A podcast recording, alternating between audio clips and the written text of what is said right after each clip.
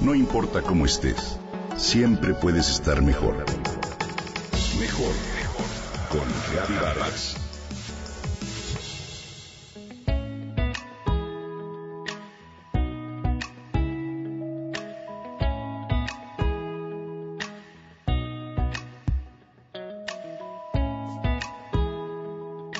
Dice un pequeño verso.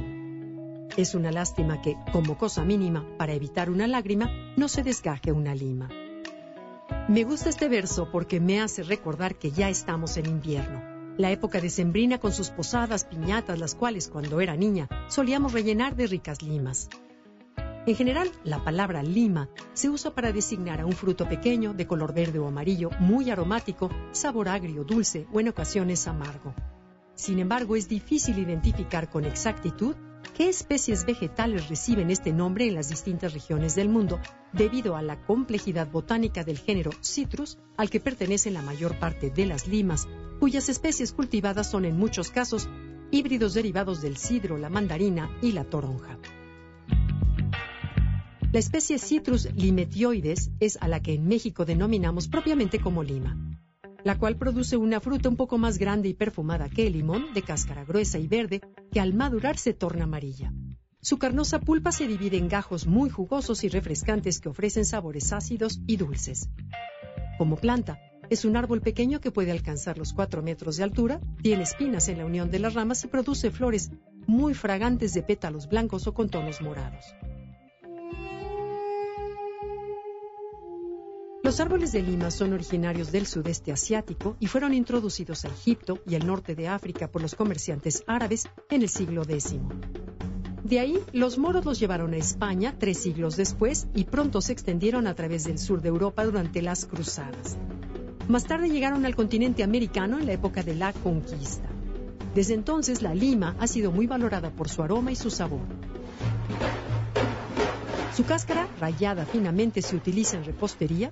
Sus frutos secos y conservados en sal se emplean como aderezo en la gastronomía persa. Y sus hojas como aromatizante en la cocina del sudeste asiático. Se aprecia también su jugo para preparar bebidas refrescantes y cócteles. Y se usa para aderezar carnes, pescados, mariscos y ensaladas. En salsas y preparaciones dulces como pasteles y pies.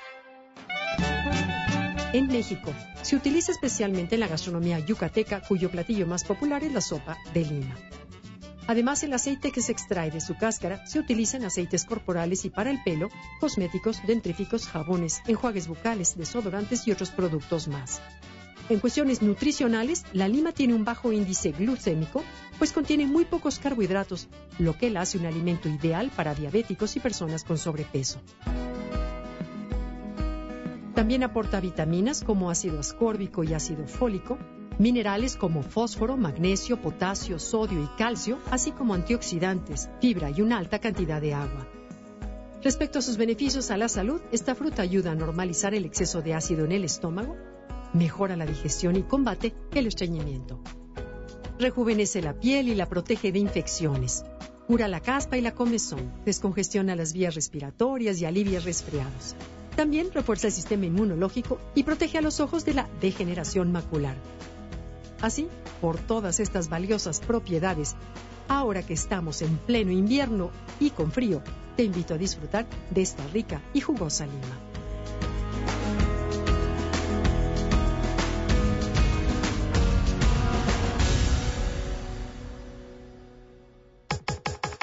Comenta y comparte a través de Twitter. Gaby Vargas. No importa cómo estés, siempre puedes estar mejor. Mejor, mejor. Con Gaby Vargas.